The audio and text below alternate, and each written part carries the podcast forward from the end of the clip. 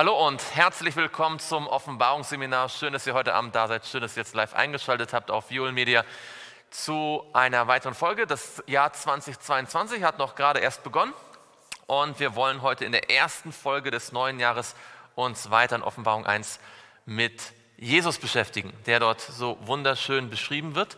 Und ähm, wir wollen das natürlich wie immer tun, indem wir Gott einladen, zu uns zu sprechen durch seinen Heiligen Geist und wo es möglich ist, lade ich uns ein, dass wir gemeinsam wieder knien zum Gebet.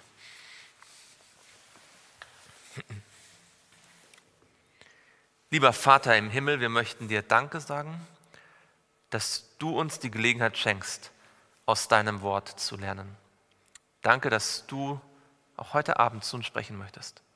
Dass du jedem Einzelnen von uns, die wir heute hier sind und live zugeschaltet sind oder später das Video anschauen, dass du jedem von uns durch deinen Heiligen Geist etwas sagen möchtest. Herr, sprich du persönlich zu mir und zu jedem von uns. Offenbare uns, wie du wirklich bist, dass wir erneut uns für dich entscheiden, festhalten an dir und im Glauben wachsen.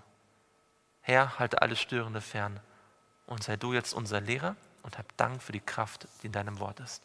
Im Namen Jesu. Amen.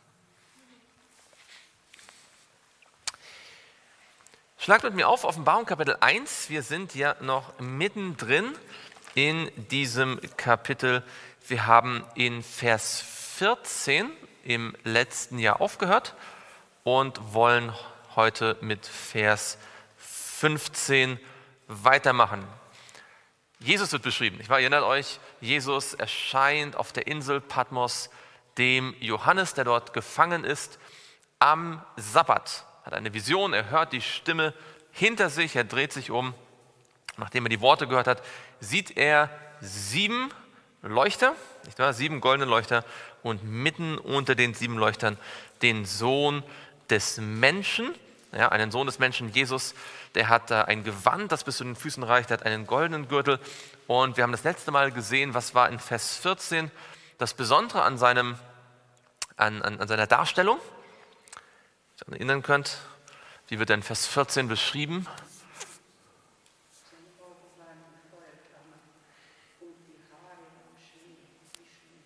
Genau, also wir haben weiße Haare, ja, wie Wolle und Schnee und die Augen waren wie eine Feuerflamme. Und wir haben uns ein bisschen daran erinnert, auch an äh, Daniel 7. Nicht wahr? Daniel 7 wird Jesus beschrieben als der, oder da wird der Sohn des Menschen, Jesus beschrieben, und da wird Wer beschrieben mit äh, weißem Haar und Feuer um den Thron? Gott der Vater. Ja, und da haben wir gesehen, aber hier wird Jesus beschrieben, so dass sowohl die Eigenschaften, äh, seine menschlichen Eigenschaften als auch seine göttlichen Eigenschaften ähm, zum, zum Tragen kommen. Und die Beschreibung geht noch weiter. Ja, also die ist so umfassend, so detailliert, dass sie gar nicht in einen Vers reingepasst hat. Ja, und äh, wir lesen in Vers 15, was noch gesagt wird über Jesus. Wer mag das mal lesen in Vers 15?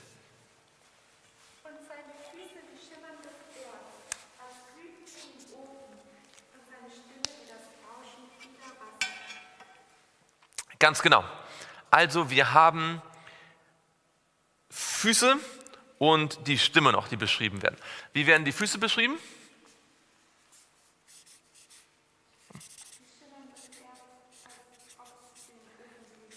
Genau, wir haben also die Füße wie schimmerndes Erz.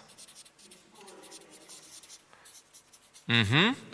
Und wir haben die, die Stimme wie rauschendes Wasser.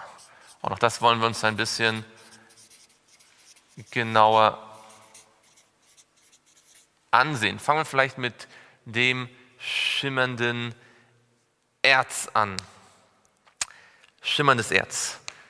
Fallen euch spontan Bibelstellen ein, wo so von schimmernder Bronze, schimmerndem Kupfer, schimmerndem Erz gesprochen wird? Also Gold kommt oft vor, Silber auch öfter, schimmerndes Erz, leuchtendes Erz, Bronze, das sind ja ähm, so verschiedene Übersetzungsvarianten. Meistens ist nicht ganz klar, ist das jetzt äh, Kupfer, Bronze oder so. Das ist das gleiche in Daniel 2 ja auch fallen euch da vielleicht, auch wenn ihr nicht wisst, wo es steht, so wo irgendwie etwas Ähnliches beschrieben wird, wo so, so glänzendes, schimmerndes, leuchtendes Kupfer beschrieben wird. Wir schauen uns mal ein paar Stellen an, die ganz interessant sind. Und zwar in Hesekiel. Ähm, und wir gehen mal, fangen wir, ja, gehen da die Stellen durch in Hesekiel. Hesekiel Kapitel 1. Da haben wir in Hesekiel Kapitel 1 und dort Vers 7 ähm, diese Formulierung. Ja, Hesekiel 1, Vers 7. Das heißt es, ihre Füße standen gerade und ihre Fußsohlen glichen der Fußsohle eines Kalbes und sie funkelten wie der Schimmer von blankem Erz. Um wen geht es denn hier? Äh, wer sind denn sie, die hier funkeln wie der Schimmer von blankem Erz?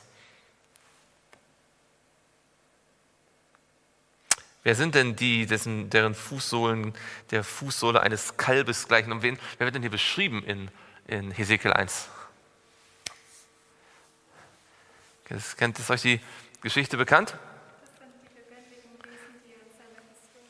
Genau, das ist die erste Vision von Hesekiel. Ich war erst äh, gefangen im Land äh, Babylon, ähm, ist ja weggeführt worden bei der zweiten Wegführung äh, unter Joachim.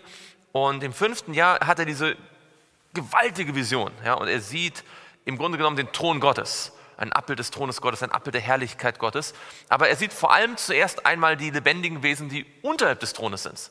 Äh, ja, und die werden genau beschrieben äh, mit den Flügeln und das ist alles sehr, sehr kompliziert. Und diese Wesen, die glänzen, die glänzen wie schimmerndes Erz. Ja, das ist ganz interessant. Über ihnen ist der Thron und wenn ihr dann ein bisschen weiter lest, dann wisst ihr, auf dem Thron sitzt wer? Hm, da sitzt genau jemand, der sah aus wie ein Mensch. Das heißt, es war dann wer? Jesus. Er ist also ganz interessant. In Hesekiel 1 sehen wir die Herrlichkeit Gottes, ein, ein, ein Abbild von Jesus auf dem Thron und unter seinen Füßen sind vier lebendige Wesen und die schimmern wie Kupfer. Ja? Also da haben wir schon mal so eine Andeutung in die Richtung. Noch eine andere Stelle in Hesekiel 40. Hesekiel 40 und dort Vers 3. Hesekiel 40 und dort Vers 3. Und das ist ganz am Anfang dieser großen Vision über den Neubau des Tempels in Jerusalem. Ne? Ähm, und da heißt es, und er brachte mich dorthin und siehe, da war ein Mann, der sah aus, als wäre er aus Erz. Und er hatte eine Schnur aus Leinen in der Hand und eine Messrute und er stand im Tor. Und da geht es jetzt darum, dass diese Stadt vermessen wird. Nicht wahr? Also das kommt öfter in Hesekiel vor, oft in Zusammenhang mit so Visionen, mit großen Visionen, die etwas mit der Herrlichkeit Gottes zu tun haben. Und da kommen wir jetzt dazu. Denn in dieser Vision von, der, von dem Wiederaufbau des, oder dem, dem neuen Tempel, der gebaut werden soll, der in der Form nie gebaut worden ist leider, der ja schon in vieler Hinsicht auf die neue Erde verweist, haben wir jetzt eine Beschreibung in äh, Hesekiel 43, die vielleicht unserer Stelle am nächsten kommt. Hesekiel 43 und dort Vers 2, Vers 1 und 2. Äh, wer mag das mal lesen?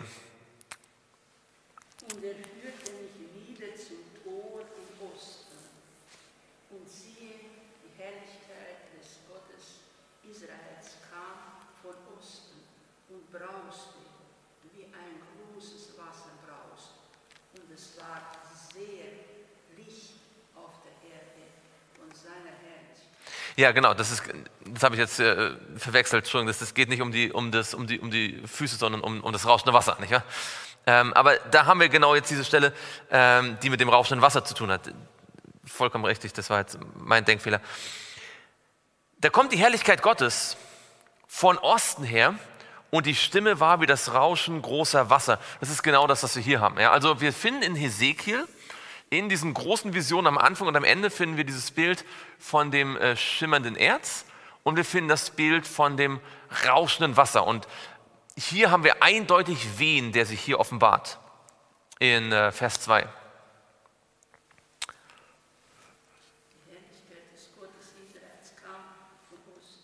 Genau, hier haben wir die Herrlichkeit Gottes selbst, der Gott Israels, der offenbart sich in seiner Herrlichkeit. Wenn also in Offenbarung 1, Vers 15 gesagt wird, dass Jesu Stimme wie rauschendes Wasser gewesen ist. Was will damit uns Johannes sagen, wenn wir jetzt Jesaja 43, äh, Hesekiel 43 dazu nehmen? Hm? Ja, genau, er will sagen, Jesus ist Gott. Denn Gott hat gesprochen mit einer Stimme wie rauschendes Wasser. Jesus spricht mit einer Stimme wie rauschendes Wasser. Jesus ist Gott. Das ist wieder hier der Punkt, den er machen möchte. Bleiben wir vielleicht noch ein bisschen bei dem rauschenden Wasser, bevor wir dann nochmal beides zusammennehmen. Nehmen wir noch ein paar Bibelstellen zu dem rauschenden Wasser dazu. In Psalm 93.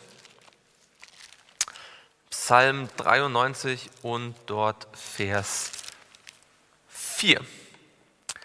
Psalm 93, Vers 4. Auch das ist also dieses rauschende Wasser als ähm, Metapher für die Stimme Gottes oder überhaupt ähm, ist in der Bibel häufiger anzutreffen. Psalm 93 und dort Vers 4, dort steht, doch mächtiger als das Brausen großer Wasser, mächtiger als die Meereswogen ist der Herr in der Höhe. Warum verwendet denn die Bibel so oft diese Metapher von den Meereswogen, von dem Meeresbrausen, von dem Lärm äh, des Wassers? Was, was denkt ihr? Wie, wie, wie kommt die Bibel dazu, gerade dieses Bild zu verwenden. Was ist daran so besonders vielleicht? Meeresbrausen. Ja, ist ja etwas, was wir jetzt heute vielleicht nicht mehr so oft verwenden in unserer Sprache. Wir sagen ja nicht, meistens nicht unbedingt, das war unglaublich, das war so laut wie, wie Meeresbrausen. Ja. Woher kommt das? Könnt ihr vielleicht eine Idee, ja? könnt ihr raten, warum die Bibel dieses Bild verwendet? Eine Idee? Also es ist ja interessant, äh, also wenn wir erstmal an Johannes denken, ähm, hat er vielleicht Johannes einen bestimmtes, bestimmten Grund, dieses Bild zu verwenden. Johannes der... Hm?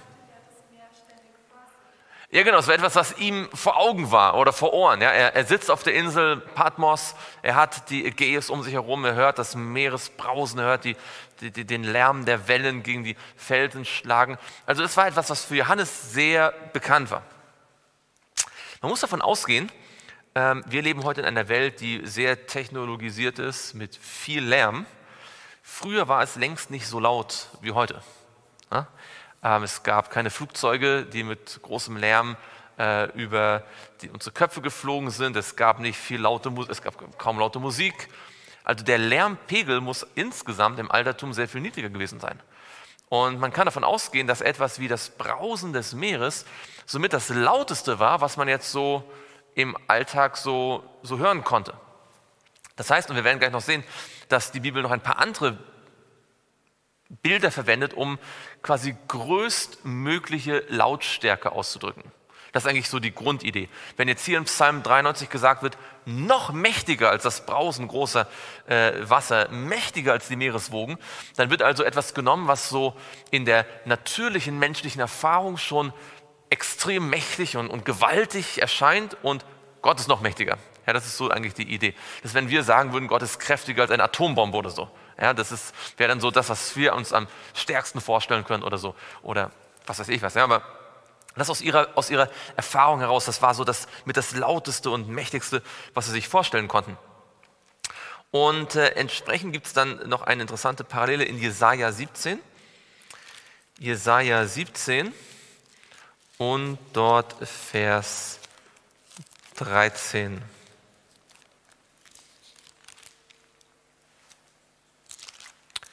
Jesaja 17 und dort Vers 13. Wer mag das mal lesen?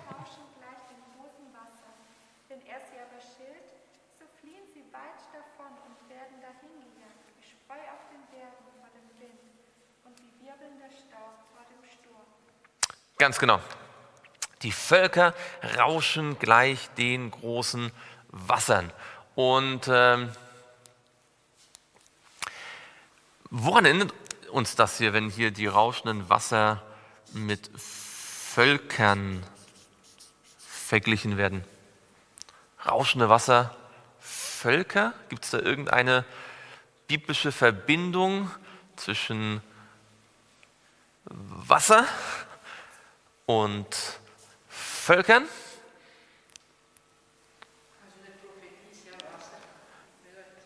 Richtig, in der biblischen Prophetie steht das Wasser für die Völker. Und da ist also nochmal ein, eine, andere, ein, ein, eine andere Belegstelle hier sozusagen, die das offenbart, warum das, also wie das ist, dass das so ist. Und ähm, wisst ihr, wo das steht in der Offenbarung, dass das Wasser ein Symbol für die Völker ist? Also wir brauchen das ja öfter, zum Beispiel in Daniel 7, ja, da kommen die, äh, da kommt was aus dem Meer heraus in Daniel 7? Das ist im brausenden Meer, da kommen Tiere raus, nicht wahr? Vier Tiere.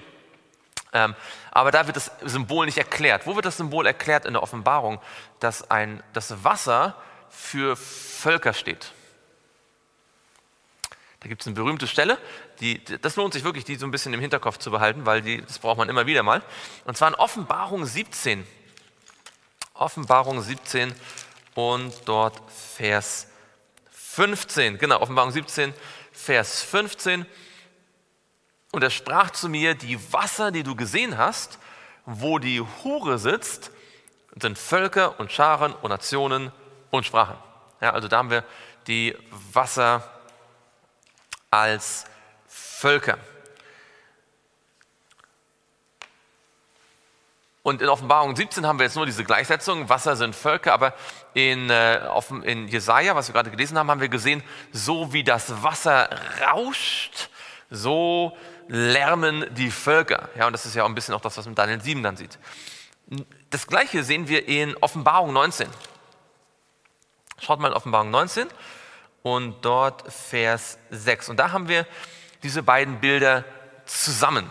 In der Offenbarung 19 und dort Vers 6. Offenbarung 19 und dort Vers 6.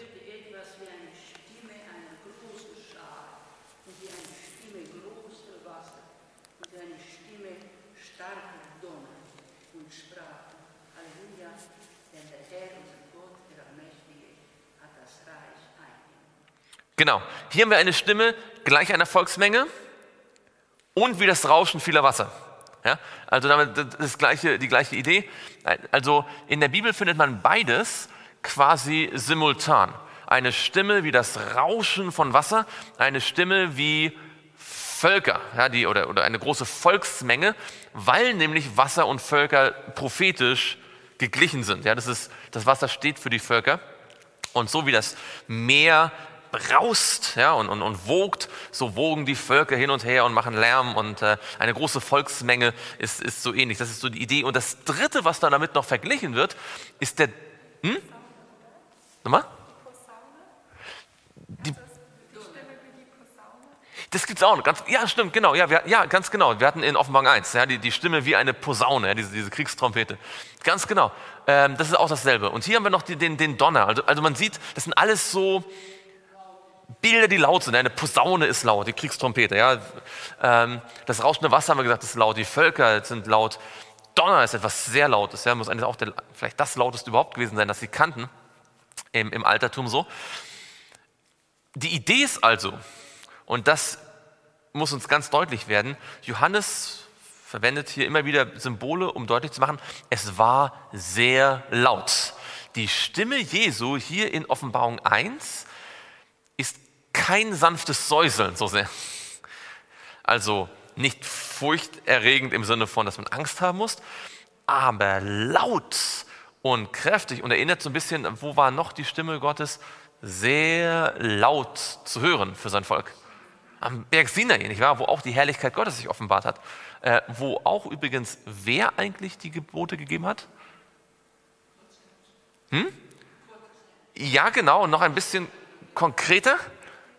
Jesus, der Sohn Gottes, ja, er stand dort auf dem Berg Sinai und hat seine Gottheit offenbart und hat die zehn Gebote gegeben und hat einen Bund mit seinem Volk machen wollen und hat sein Volk vorbereiten wollen auf den Weg nach Kanan. Und in gewisser Weise haben wir hier sowas Ähnliches in Offenbarung 1. Ja. Jesus offenbart sich in seiner Herrlichkeit und gibt eine Botschaft an sein Volk. Damals hat Jesus durch Mose auch gesprochen zu dem Volk. Jetzt spricht er durch Johannes und äh, diese, diese, diese Lautstärke ist etwas, was sehr stark betont wird.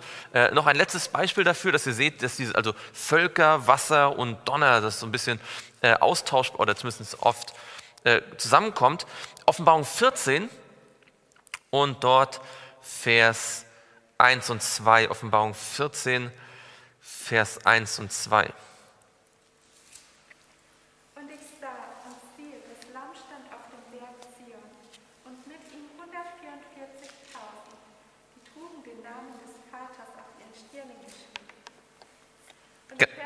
Nee, sorry. Und ich hörte eine Stimme aus dem Himmel, wie die Stimme vieler Wasser und wie die Stimme eines starken Donners. Und ich hörte die Stimme von Hafenspielern, die auf ihren Hafen spielen. Genau, da haben wir die, die Stimme vieler Wasser und die Stimme eines starken Donners. Ja, also wir haben jetzt gesehen, Wasser, Völker, Donner, immer dieselbe Grundidee, laut, kräftig und äh, majestätisch. Das heißt, wir müssen uns die Frage stellen, Warum betont Johannes so sehr in Offenbarung, hier in Offenbarung 1, dass die Stimme von Jesus so laut gewesen ist?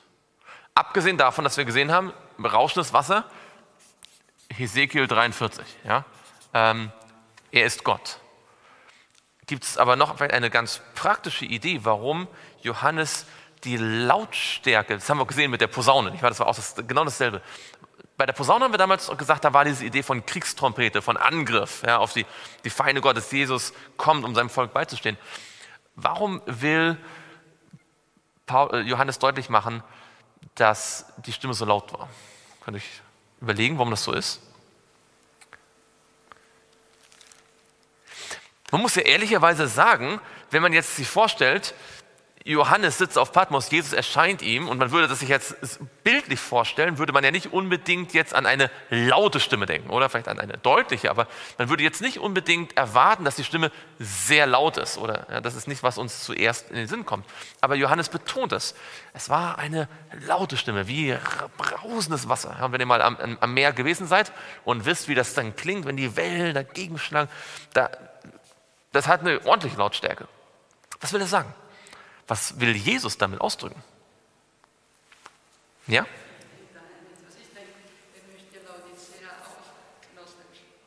Ja, ja, also das ist natürlich mit, Laodicea, mit Schlaf vielleicht zu tun. Gut, ich meine, er schreibt ja jetzt an, er, spricht ja an alle sieben Gemeinden. Ja, und, und manche schlafen, manche sind auch, auch wach. Ähm, ja, das kann also durchaus sein. Also eins ist sicher, wenn diese Begriffe verwendet werden, soll deutlich gemacht werden, die Stimme Jesu ist nicht zu überhören. Sie ist laut und deutlich genug. Es stimmt zwar, es gibt diese Idee auch, dass Gottes Stimme wie ein sanftes Säuseln ist, ja, in einem anderen Zusammenhang oder in einem, von einer anderen Perspektive aus betrachtet, aber die Bibel möchte auch deutlich machen, Jesus Stimme ist nicht so versteckt, dass manche einer sagen kann, ich, ich konnte es nicht hören. Ja, es war mir nicht klar, was Gott von mir wollte. Kennt ihr noch andere Stellen in der Bibel, wo deutlich wird, dass Jesus, Jesus Stimme so laut ist, dass man sie unter allen Umständen hören kann? Weil das ist ja eine praktische Frage von seinem Glauben, oder? Ähm, kann ich Jesus Stimme immer hören oder muss ich oder kann ich sie nur hören, wenn ich mir Zeit nehme, für die Andacht und dann aber im Alltag ist es einfach der Rest zu laut, ich kann Gott nicht mehr hören. Kann man Gottes Stimme immer hören? Ist Gottes Botschaft immer klar und deutlich? Ist sie hörbar für jeden? Das ist sozusagen die Frage. Ja? Die nächste Frage wäre dann, wie kann sie jeder hören oder auf welche Art und Weise spricht Gott zu uns? Aber kennt ihr Bibelstellen, in denen deutlich gemacht wird, dass Jesus Stimme durch nichts übertönt werden kann, sozusagen. Ich meine, es gibt ja Bibelstellen, die deutlich machen, dass Jesus jetzt nicht rumgeschrien hat. Ja, das ist ja äh, klar. Aber diese Frage ist ja, Jesus ist ja nicht nur jetzt die, die buchstäbliche Stimme von Jesus zu Johannes, sondern hier redet ja Jesus jetzt zu seinen Gemeinden. Er offenbart ja seinen Plan, ja? Mhm.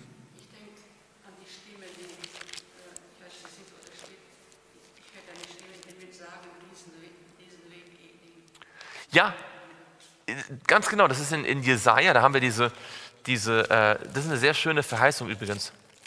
In Jesaja Kapitel, äh, ähm, der Weg, den geht, Moment.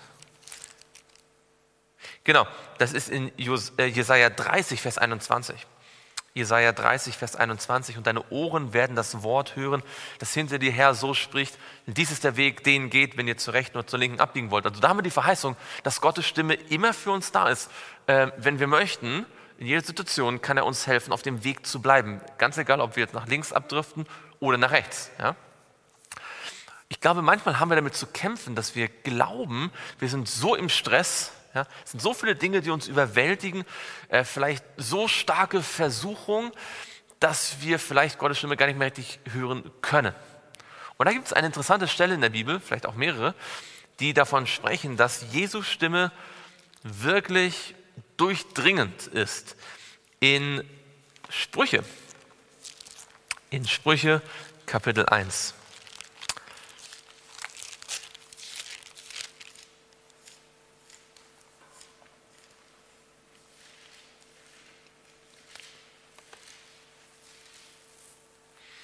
in Sprüche Kapitel 1 und dort ab Vers 20. Dort heißt es, die Weisheit ruft draußen laut. Und wenn in den Sprüchen oder auch in Hiob und so von der Weisheit die Rede ist, was ist da eigentlich mit gemeint? Also es geht natürlich um die Weisheit Gottes, aber was kann man das anders beschreiben noch? Was meint die Weisheit in diesen Büchern?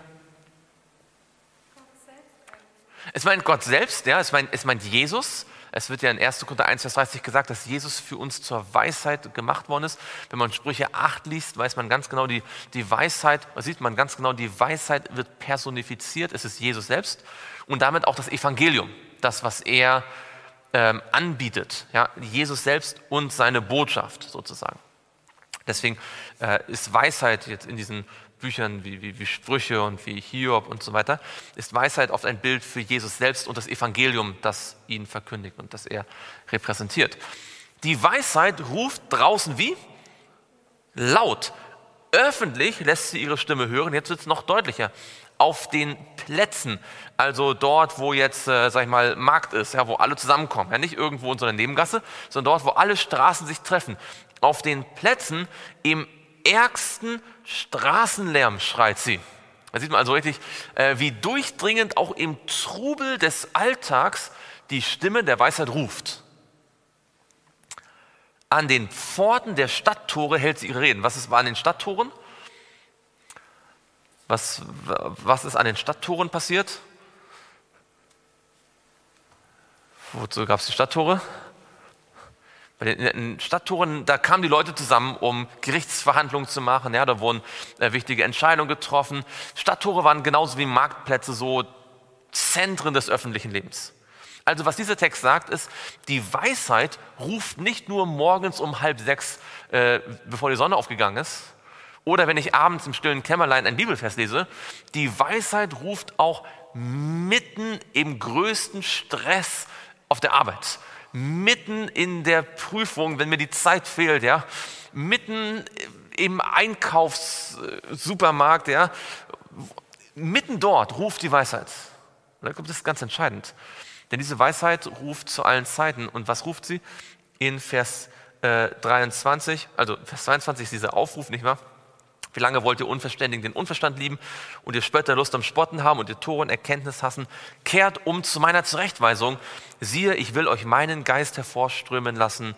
Ich will euch meine Worte verkünden. Und da seht ihr, das spricht Jesus, oder? Jesus möchte, dass sein Geist uns erfüllt. Und wann redet Jesus das? Nicht nur in der, Mo also mein, versteht mich nicht falsch. Wir sollten uns auf jeden Fall die Morgenandacht nehmen, weil es einfacher ist, früh am Morgen, wenn ich noch nicht überwältigt werde, genau über die Stimme Gottes nachzudenken. Ja, ich kann Zeit mir nehmen und, und, und nachdenken. Aber die Stimme Gottes endet nicht bei der Morgenandacht. Es ist nicht so, dass wir Zeit mit Gott verbringen und dann ohne Gott in den Alltag gehen oder nicht mehr im Alltag dann Gottes Stimme hören können. Sprüche 1 macht ganz deutlich, egal in welchen Situationen wir sind, egal wie laut es um uns herum ist, Die Stimme Gott, Jesu ist wie rauschendes Wasser. Sie übertönt noch den Lärm, der um uns herum ist. Und das heißt, es gibt nie eine Situation, in der ich sagen kann, ich wusste nicht, was ich machen soll. Es gibt nie eine Situation, wo ich sagen kann, ja, Jesus hat zwar gesagt, aber ich konnte das nicht verstehen, weil anderes war zu laut, anderes hat mich zu sehr abgelenkt. Ja? Die Stimme Jesu zu meinem Herzen, das, was Jesus von mir möchte, ist immer deutlich genug. Nun, es gibt vielleicht viele Dinge, die Jesus gesagt hat, die jetzt nicht für mich jetzt dran sind. Ja? Also es kann durchaus sein, dass ich merke, oh, Gott möchte eigentlich das, dass ich äh, in meinem Leben, aber ich habe es bisher nicht verstanden, weil Jesus es mir jetzt offenbart. Ja, Jesus sagt an einer Stelle, ähm, ich habe euch noch vieles zu sagen, aber ihr könnt es jetzt noch nicht tragen. Ja, also was ich meine ist diese klare Stimme des Heiligen Geistes, die wir alle kennen, wo Jesus uns deutlich sagt, diesen Weg sollst du nicht gehen. Oder erinnere dich an das, was ich dir gestern gezeigt habe. Oder das solltest du nicht tun. Oder hier ist eine Gelegenheit, sprich über mich. Diese deutliche Stimme ist so laut und so deutlich, dass man sie überall hören kann. Und das ist ja das, was Gott möchte. Er möchte, dass wir zurechtgewiesen werden, dass wir umkehren, wenn wir auf dem falschen Weg sind. Wie du gesagt hast, wenn wir zur rechten oder zur linken gehen werden. Egal wo wir sind, wir können die Stimme hören. Jetzt, hier spricht Jesus zu wem in Offenbarung 1? Also allgemein gesprochen, zu wem spricht er? Zu den Gemeinden. Stehen die Gemeinden in der Gefahr, vielleicht zur linken oder zur rechten abzubiegen? Ja, die einen haben da ein Problem, die anderen da ein Problem.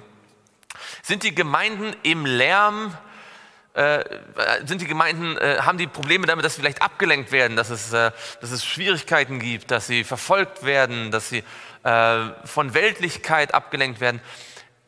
Sie sind im Lärm dieser Welt.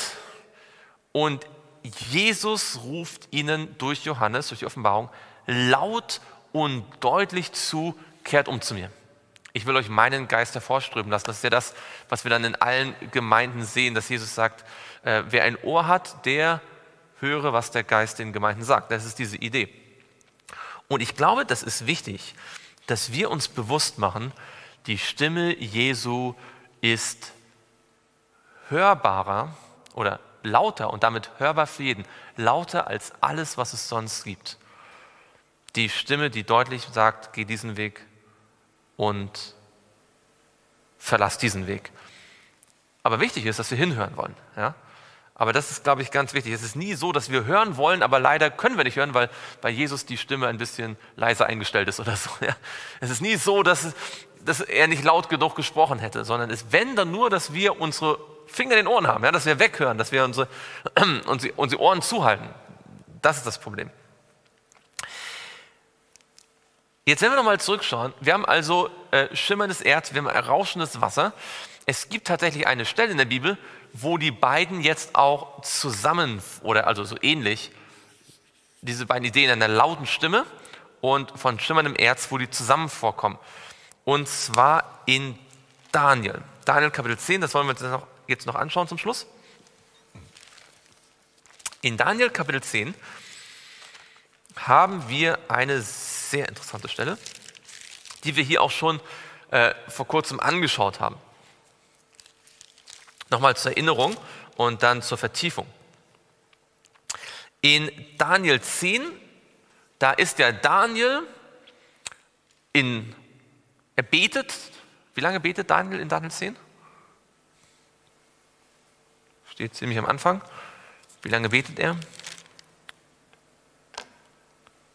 Vers 2, nicht wahr? Drei Wochen lang.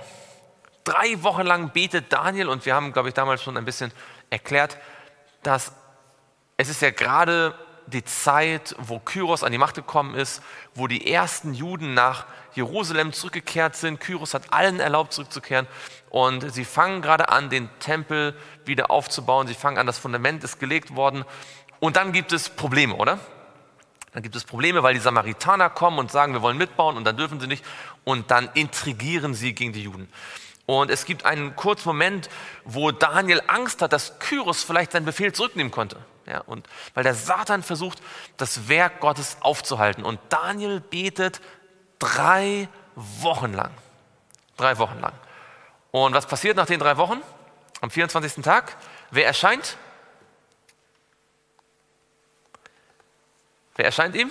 Als er dort alleine an diesem Fluss ist, an dem Hiddekel, das ist der Tigris.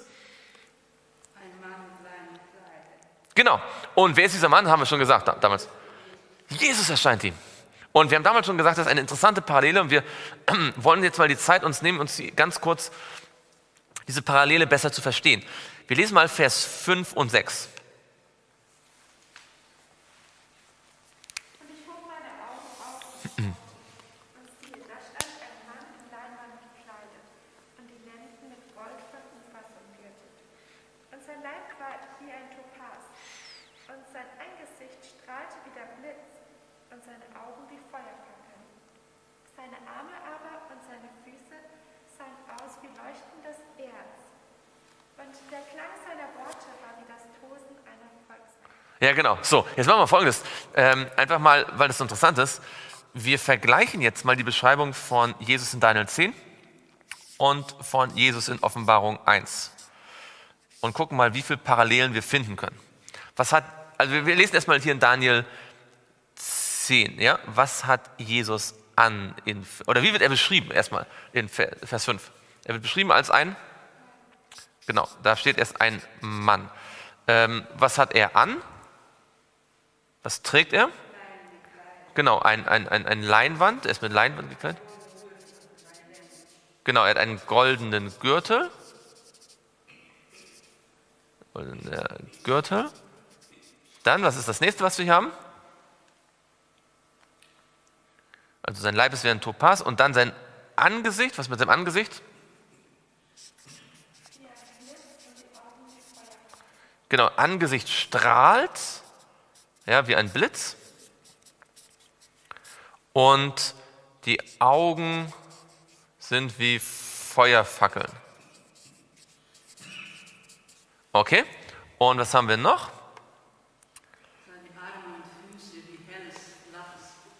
Genau, da haben wir hier Hände, äh, Arme und Füße. Arme, Füße, dieses ähm, Erz, nicht wahr? Kupfer oder Bronze, auch so hell, ja, so, so leuchtend. Und dann haben wir als letztes noch genau die Stimme wie eine Volksmenge.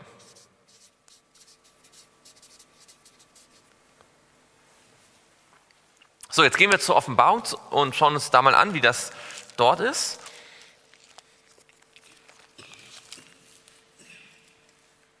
Da haben wir in Vers 13 Jesus, nicht wahr? Und wie wird er beschrieben? Zunächst mal wird er genannt ein Menschensohn, ja, Sohn des Menschen. Das haben wir gesehen, ist dasselbe wie Mensch, ja, ein Mann.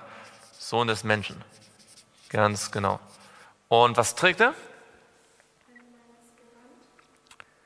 Genau, ein, ein, ein langes Gewand, ein Gewand bis zu den Füßen und dann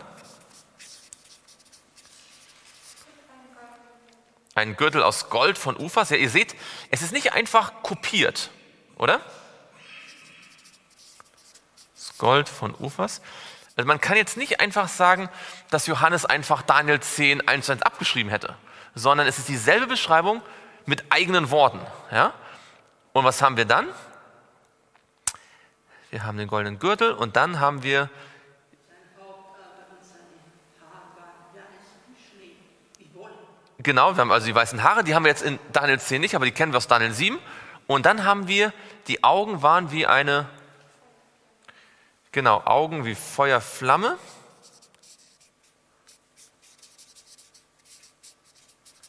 Und dann heißt es, das, und jetzt kommt uns- unser Vers, nicht wahr? Die Füße wie schimmerndes Erz. Schimmerndes Erz. Und die Stimme wie, wie Wasserrauschen. Und wir haben jetzt gelernt, das sind zwar zwei verschiedene Bilder, aber sie sind dasselbe eigentlich, ja?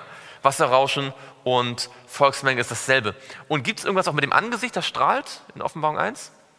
In Daniel heißt es ja, das Angesicht strahlt wie ein Blitz und in Offenbarung heißt es dann, das haben wir noch nicht gehabt, aber das kommt im nächsten Vers dann,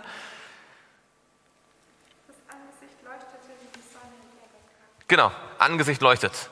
Nicht wie ein Blitz, aber wie eine Sonne. Aber also ihr seht, die Formulierung ist ein bisschen anders, aber sehr identisch vom Inhalt her. Ja? Angesicht leuchtet wie die Sonne. So, wie viele Gemeinsamkeiten haben wir jetzt? Eins, zwei, drei, vier, fünf, sechs, sieben. Wow. Offenbarung 1 zeigt Jesus in sieben Details quasi identisch mit Jesus in Offenbarung 10, in Daniel 10.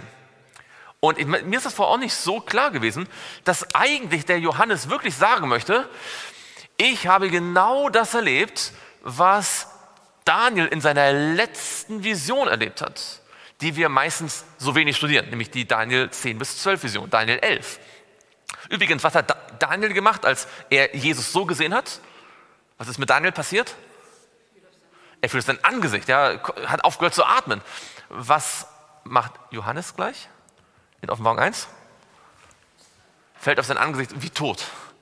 Und damit wird nochmal deutlich, man hat, ich habe fast den Eindruck, dass Johannes sagen möchte, oder dass, dass, der, dass Jesus sagen möchte, was ich jetzt den sieben Gemeinden sage. Und das sind ja nicht nur Offenbarung 2 und 3, sondern das ist Offenbarung 2 bis 22. Ja?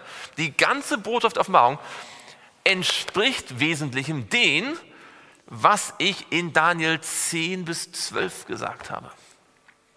Und vielleicht, also das ist jetzt so ganz vorsichtig mal sozusagen auf das Tablett gelegt. Ja, ich habe selbst nicht ausführlich studiert. Aber vielleicht machen wir einen Fehler, wenn wir Daniel 11 immer nur aus Daniel 11 studieren wollen. Vielleicht sollten wir mehr die Offenbarung nehmen als ein Licht, das zurückweist auf Daniel 11, weil Offenbarung als Buch eine Parallele eigentlich darstellt zu Daniel 10 bis 12. Und ich meine, wir wissen, dass die Parallelen zwischen Daniel und Offenbarung sind ja äh, vielfältig.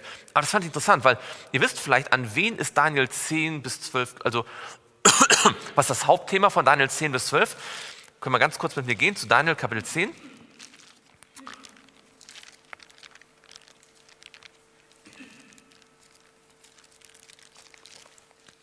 Daniel Kapitel 10 und dort Vers Vers 14, Daniel 10, Vers 14,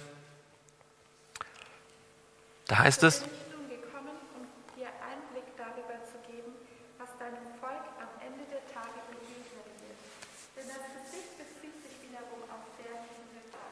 Genau, also was ist das Hauptthema von Daniel 10 bis 12?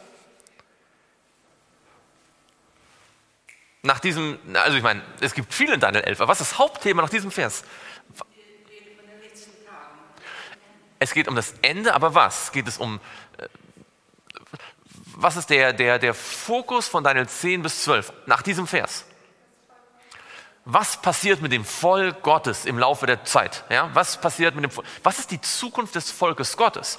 Es geht um die Zukunft, es geht um die Endzeit, es geht um die Prophetie, aber immer unter dem Fokus für das Volk Gottes? Was ist wichtig für das Volk Gottes? Es werden nicht einfach alle Dinge der Weltgeschichte beschrieben, sondern die Dinge, die wichtig sind für das Volk Gottes. Und das wäre ein nächster äh, Hinweis, wenn man Daniel 11 studiert, ja, dass man sich überlegt, okay, was hat diese Sachen jetzt mit dem Volk Gottes zu tun? Weil spätestens am Ende wird Michael aufstehen für die Kinder deines Volkes. Ja, da sieht man dann ganz deutlich. Und Offenbarung Daniel 12 berichtet ja dann von der Entstehung dieser Endzeitgemeinde.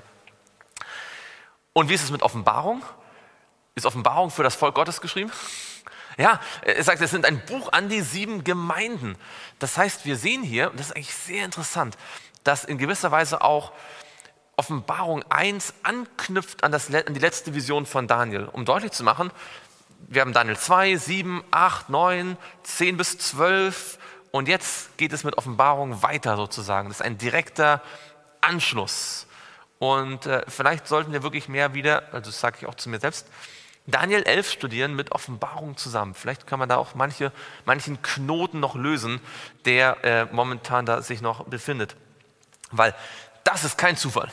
Ja, also es gibt viele Parallelen in der Bibel und in der Offenbarung zu bestimmten Dingen, aber das, selbst in der Offenbarung ist es schwer, eine Parallele zu finden, die in sieben Punkten identisch ist. Und das noch bei der Hauptperson der Offenbarung, Jesus Christus, und das noch bei seiner allerersten Vorstellung in der Offenbarung. Ja, also kommt er mehrmals vor. Aber das ist Es ist die Offenbarung Jesu Christi. Und hier offenbart sich Jesus zum ersten Mal in der Form Johannes und er wählt ganz bewusst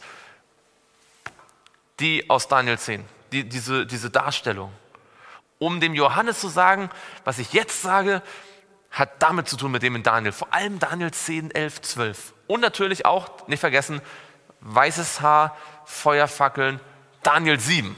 Ja, das ist der, der andere große Fokus. Und das sollte uns erneut zeigen, wie sehr Jesus Daniel mag. Das Buch Daniel und wie sehr das Buch, die Prophetie, Daniel Offenbarung mit Jesus verknüpft sind und äh, wie sehr wir beim Studieren der Offenbarung Jesus emporheben sollten. Ja, und je mehr wir über Jesus nachdenken, desto mehr werden wir auch die, die Dinge der Offenbarung und Daniel besser verstehen. Also, was nehmen wir für heute mit? Ähm, eine erstaunliche, enge Parallele zwischen Offenbarung 1 und Daniel 10. Die ist kein Zufall. Jesus möchte uns sagen, die Offenbarung hat etwas mit Daniel 10 bis 11, 12 zu tun. Die Offenbarung ist eine Weiterführung von Daniel. Und wir nehmen mit, die Stimme Jesu war laut. Jesus hat gesehen, was an Stürmen und äh, Katastrophen über die Gemeinde reinbrechen würde aber seine Stimme ist wie Donner, wie Völker, wie rauschendes Wasser. Sie kann überall und immer gehört werden. Sie wird nicht, Satan kann sie nicht unterdrücken, äh, nicht leise stellen. Jesus Stimme geht durch die Jahrhunderte hindurch. Und das sagt uns, dass auch wenn wir am Ende der Zeit leben, ist die Stimme Jesu immer noch für uns genauso hörbar. Und ich wünsche mir, dass äh, ich diese Stimme jeden Tag nicht nur höre, sondern auch ihr gehorche, ja, auf sie höre und ähm, dass Jesus zu mir täglich spricht und wenn ich in der Gefahr stehe, nach links und nach rechts abzuweichen, dass ich auf diese Stimme höre. Und ich denke, diesen Wunsch haben wir alle, oder? Wollen noch gemeinsam niederknien und beten?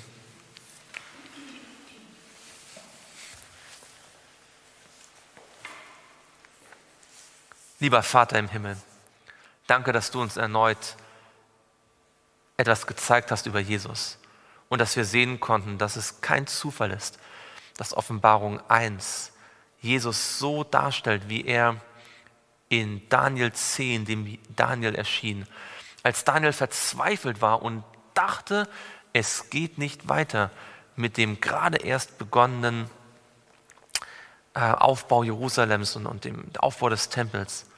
Und Satan hat wirklich alles versucht, um das Ganze aufzuhalten. Aber Jesus, Jesus ist erschienen. Und Jesus hat alles zugunsten des Volkes gelöst. Und Herr, so sehen wir das in der Offenbarung und so glauben wir, dass es am Ende der Zeit geschehen wird, wenn Michael sich aufmachen wird für sein Volk und eintreten wird für uns.